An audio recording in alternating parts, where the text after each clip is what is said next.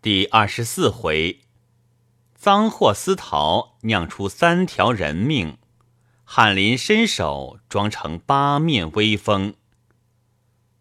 当下我到里面去，只见已经另外腾出一间大空房，支了四个床铺，被褥都已开好。老太太和季之夫人都不在里面，只有我们的一家人。问起来。方知老太太酒多了，已经睡了。季之夫人有点不好过，我姐姐抢她去睡了。当下母亲便问我：“今天见了伯父，他说什么来？”我道：“没说什么，不过就说是叫我肩挑，将来他的家当便是我的。纵使他将来生了儿子，我也是个长子。”这肩挑的话，伯母病的时候先就同我说过，那时候我还当他是病中心急的话呢。姐姐道：“只怕不止这两句话呢。”我道：“委实没有别的话。”姐姐道：“你不要瞒，你今日回来的时候，脸上颜色我早看出来了。”母亲道。你不要为了那金子银子去淘气，那个由我和他算账。我道：“这个孩儿怎敢？其实母亲也不必去算他，有的自然伯父会还我们，没有的算也是白算。只要孩儿好好的学出本事来，哪里稀罕这几个钱？”姐姐道：“你的志气自然是好的。”然而老人家一生勤俭积攒下来的，也不可拿来糟蹋了。我笑道：“姐姐向来说话，我都是最佩服的。今日这句话，我可要大胆驳一句了。这钱不错，是我父亲一生勤俭积下来的。然而兄弟积了钱给哥哥用了，还是在家里一般，并不是叫外人用了。”这又怕什么呢？母亲道：“你便这么大量，我可不行。”我道：“这又何苦？算起账来，未免总要伤了和气。我看这件事暂时且不必提起，倒是肩挑这件事，母亲看怎样？”母亲便和姐姐商量。姐姐道：“这个只得答应了他。”只是季之这里又有事，必得要商量一个两变之法方好。母亲对我说道：“你听见了？明日你商量去。”我答应了，便退了出来。季之还在那里看书呢，我便道：“大哥怎么还不去睡？”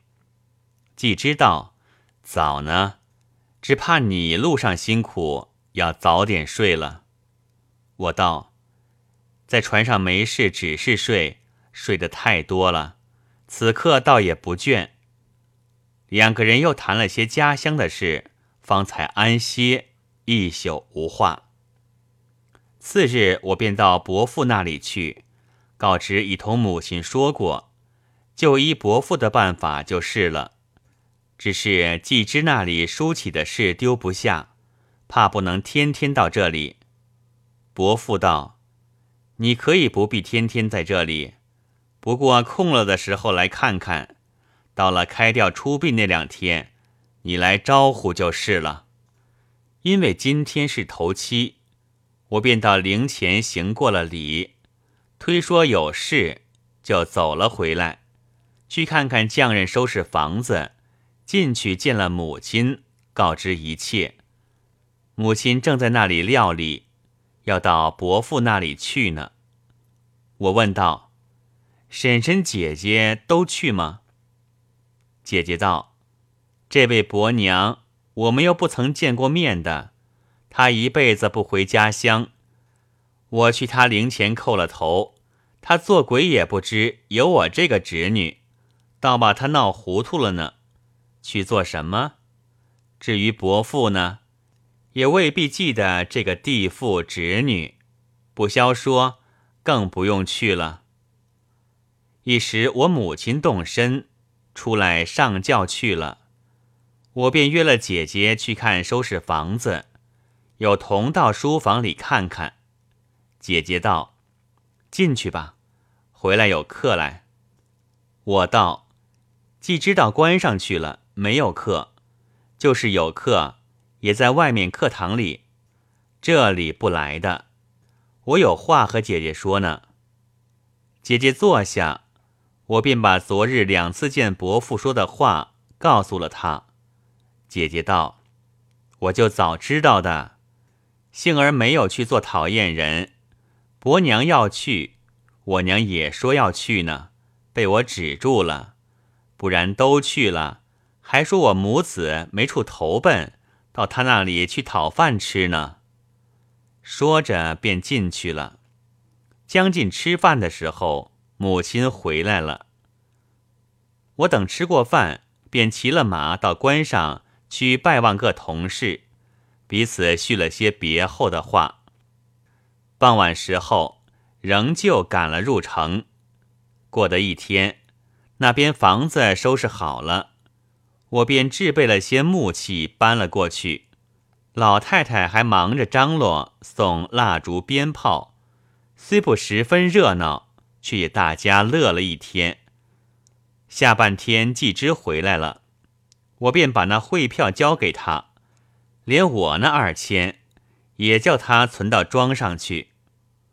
晚上仍在书房谈天，我想起一事，因问道：“昨日家母到家伯那边去回来，说着一件奇事。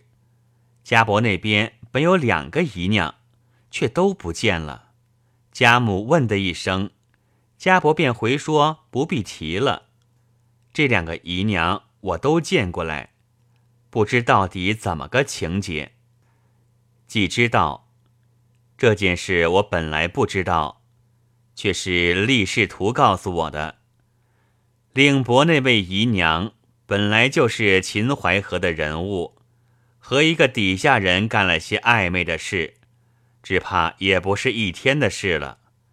那天忽然约定了要逃走，他便叫那底下人雇一只船在江边等着，却把衣服、首饰、香笼偷着交给那底下人，叫他运到船上去。等到了晚上，自己便偷跑了出来。到的江边，谁知人也没了，船也没了，不必说。是那底下人瞥了他，把东西拐走了。到了此时，他却又回去不得，没了主意，便跳到水里去死了。倪令伯直到第二日天亮，才知道丢了人，查点东西，却也失了不少，连忙着人四处找寻。到了下午，那救生局招人认尸的招帖。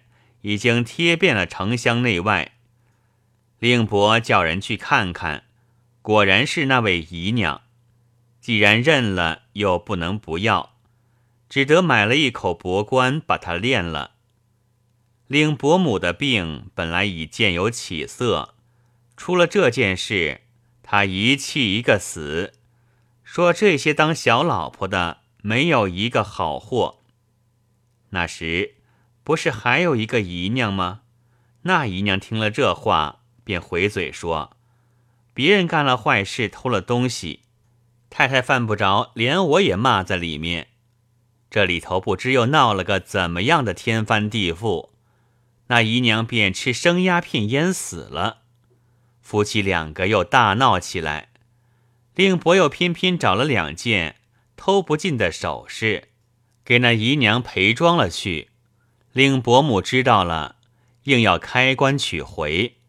令伯急急的叫人抬了出去。夫妻两个整整的闹了三四天，令伯母便倒了下来。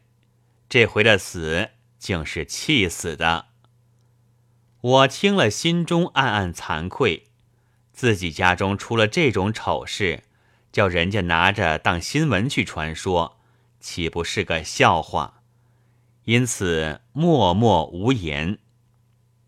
几之便用别话岔开，又谈起那换帖的事，我便追问下去，要问那烧了帖子之后便怎样。既知道这一个被他烧了帖子，也连忙赶回去，要拿他那一份帖子也来烧了。谁知找了半天，只找不着，早就不知哪里去了。你道这可没了法儿了吧？谁知他却异想天开，另外弄一张纸烧了，却又拿纸包起，叫人送去还他。我笑道。法子倒也想得好，只是和人家换了帖，却把人家的帖子丢了，就可见得不是诚心相好的了。既知道丢了算什么？你还不看见那些新翰林呢？出京之后，到一处打一处把式，就到一处换一处帖，他要存起来，等到衣锦还乡的时候。还要另外雇人抬帖子呢。我道：“难道随处丢了？”既知道，岂敢？我也不懂那些人骗不怕的。得那些新翰林同他点了点头，说了句话，便以为荣幸的了不得。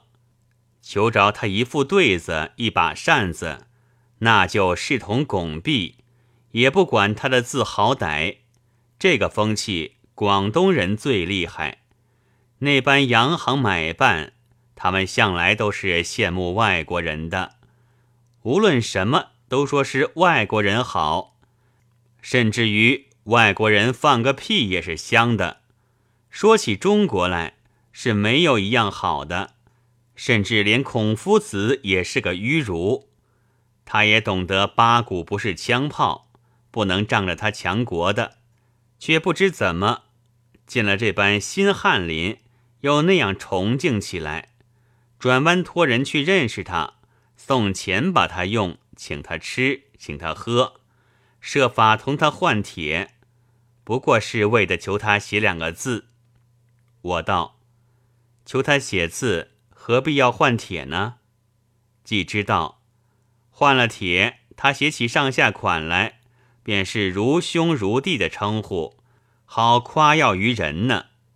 最奇怪的，这般买办平日都是一钱如命的，有什么穷亲戚、穷朋友投靠了他，承他的情，建在本行做做西仔，赚的几块钱一个月，临了在他账房里吃顿饭，他还要按月算饭钱呢。到见了那般新翰林，他就一百二百的烂送。有一位广东翰林，叫做吴日升，路过上海时住了几个月。他走了之后，打扫的人在他床底下扫出两大摞帖子。后来一个姓蔡的也在上海住了几时，临走的时候，多少把兄把弟都送他到船上，他却把一个箱子扔到黄浦江里去，对众人说。这箱子里都是诸君的帖，我带了回去没处放，不如扔了的干净。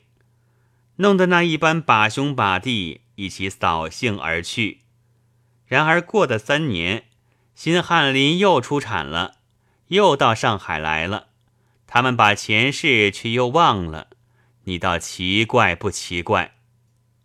我道：原来点了翰林可以打一个大把式。无怪那些人下死劲的去用功了，可惜我不是广东人。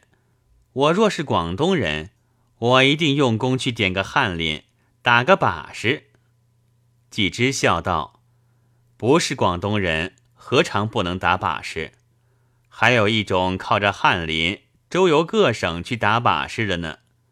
我还告诉你一个笑话：有一个广东姓梁的翰林。”那时还是何小宋做闽浙总督，姓梁的是何小宋的晚辈亲戚，他仗着这个靠山，就跑到福州去打把式。他是制台的亲戚，自然大家都送钱给他了。有一位福建粮道姓谢，便送了他十两银子，谁知他老先生嫌少了，当时虽瘦了下来，他却换了一个风筒的签子，写了“待查”两个字，旁边注上一行小字，写的是“翰林院编修梁某借粮道库内盈余待赏”，叫人送给粮道衙门门房。门房接着了，不敢隐瞒，便拿上去回了那位谢观察。那位谢观察笑了一笑，收了回来，便传伺候，即刻去见制台，把这封套银子请制台看了，还请制台的事，应该送多少。何小宋大怒，即刻把他叫了来，一顿大骂。逼着他亲到粮道衙门请罪，又逼着他把满城文武所送的礼都一一退了，不许留下一份，不然你单退了粮道的，别人的不退是什么意思？他受了一场没趣，整整的哭了一夜，明日只得到粮道那边去谢罪，把所收的礼一一的都退了，悄悄的走了。你说可笑不可笑？我道，这件事自然是有的，然而内中恐怕有不实不尽之处。既知道，怎么不食不进？我道，他整整的哭了一夜，是他一个人的事，有谁见来？这不是和那做小说的一般，故意装点出来的吗？既知道，那时候。他就住在总督衙门里，他哭的时候，还有两个师爷在旁边劝着他呢，不然人家怎么会知道？你原来疑心这个？我道，这个人就太没有骨气了，退了礼，不过少用几两银子罢了，便是谢罪一层，也是他自取其辱，何必哭呢？既知道，你说他没有骨气吗？他可曾经上折子参过李中堂，谁知非但参不动他，自己倒把一个翰林干掉了。折子上去，皇上怒了，说他莫学新进，妄议大臣，交部一处，不亦得降五级调用。我道，编修降了五级是个什么东西？既知道。哪里还有什么东西？这明明是部里拿他开心罢了。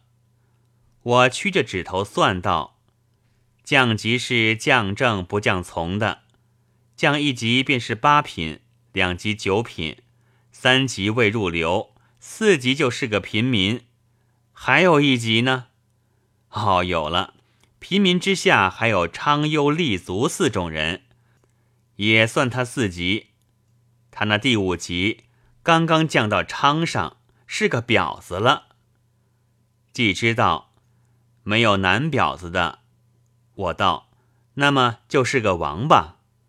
既知道你说他王八，他却自以为荣耀的很呢，把这降五级调用的字样做了闲牌，竖在门口呢。我道，这有什么趣味？既知道。有什么趣味呢？不过做做演解，闹他那狂势派头罢了。其实他又不是真能狂的。他得了处分回家乡去，那些亲戚朋友有来慰问他的，他便哭了，说这件事不是他的本意。李中堂那种阔佬巴结他也来不及，哪里敢参他？只因住在广州会馆。那会馆里住着有狐仙，长班不曾知照他，他无意中把狐仙得罪了，那狐仙便迷惘了他，不知怎样干出来的。我道这个人倒善哭。我因为季之说起“狂士”两个字，想起王伯树的一番话，遂逐一告诉了他。季知道他是你的令亲吗？我虽不认得他，却也知道这个人，料不到倒是一位有心人呢。我道：“大哥怎么知道他呢？既知道，他前年在上海打过一回官司，很奇怪的，是我一个朋友经手审问，所以知道详细。又因为他太见送了，所以把这件案当新闻记着。后来那朋友到了南京，我们谈天就谈起来。我的朋友姓窦，那时上海县姓陆。你那位令亲有三千两的款子存在庄上，也不是存的，是在京里汇出来，已经照过票，不过暂时没有拿去。谁知这一家钱庄恰在这两天内倒闭了，于是各债户都告起来，他自然也告了。他告时，却把一个知府藏起来，只当一个平民。上海县断了个七成还账，大家都聚了节领了，他也聚节领了。人家领去了没事，他领了去，却到松江府上控。